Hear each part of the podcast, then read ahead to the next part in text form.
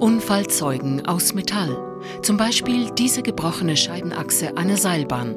Die Unfallspezialisten der EMPA Dübendorf haben sie aufbewahrt. Sie brach vor zwölf Jahren auf der Riederalp.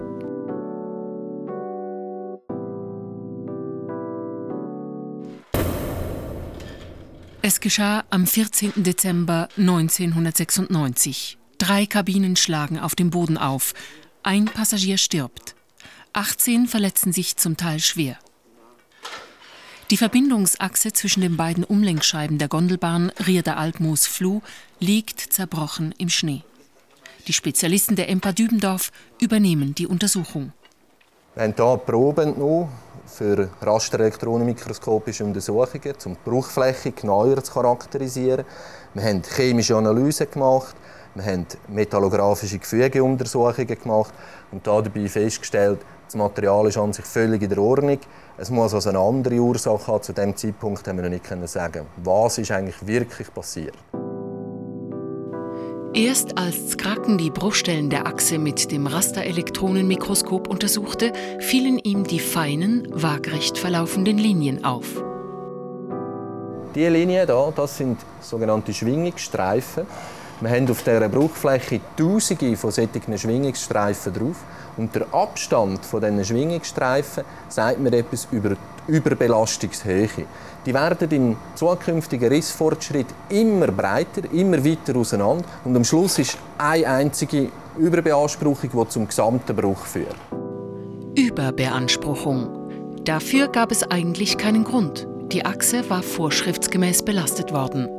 Jetzt mussten Ingenieure her.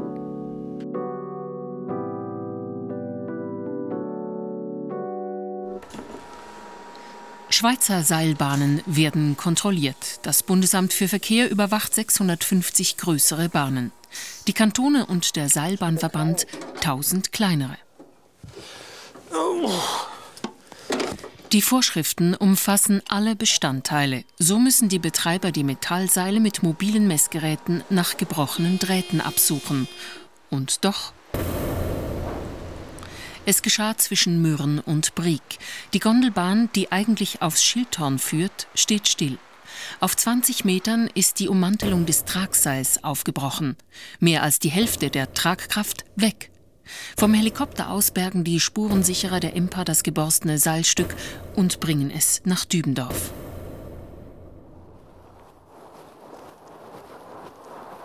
Als Gabor Pischkotti auf der Oberfläche, ganz in der Nähe der Drahtbrüche, eigenartige Unregelmäßigkeiten entdeckt, ist er sich sicher, dass es Kratzer sind.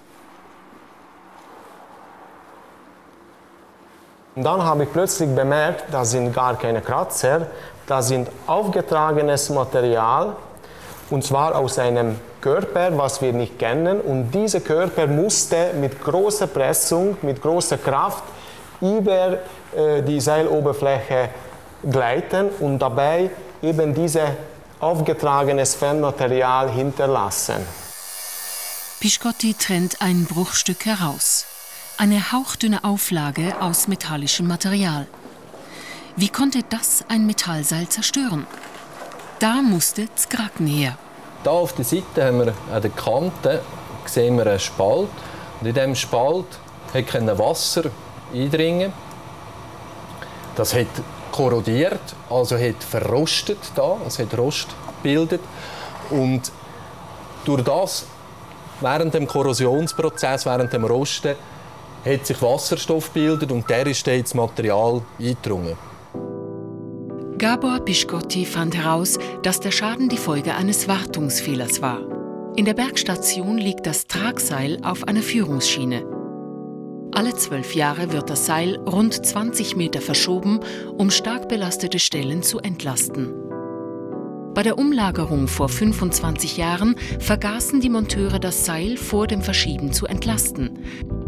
Als sie es versetzen wollten, drückte während einiger Sekunden ein Gewicht von 50 Tonnen auf diesen Führungskanal.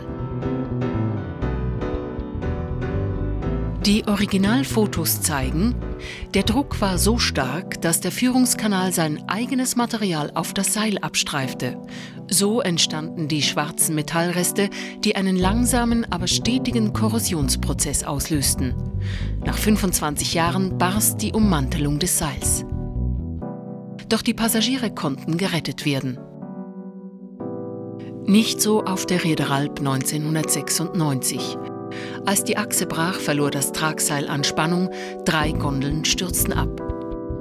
Nachdem klar war, dass es nicht am Material liegen konnte, richtete Gabor Kovac seine Aufmerksamkeit auf die Konstruktion. Also das da ist die Umlenkscheibe in der Talstation von der Seilbahn Riederalp. Und da in der Mitte, in dieser Achse, wird die Scheibe gehalten, wo sie drum dreht. Und da ist die Achse gebrochen. Die Bruchstelle, die Bruchfläche sehen wir da an dem Beispiel. Und äh, ist natürlich ganz einfach viel zu dünn gewesen. Darum ist sie auch gebrochen. Sie müsste also tatsächlich so viel dicker sein, damit sie das überleben im Betrieb. Ein Berechnungsfehler auf der Riederalp, ein Wartungsschaden bei der Schildhornbahn. Beides hatten die Spezialisten nicht erwartet. Doch eines wussten sie genau. Es gibt immer einen Grund.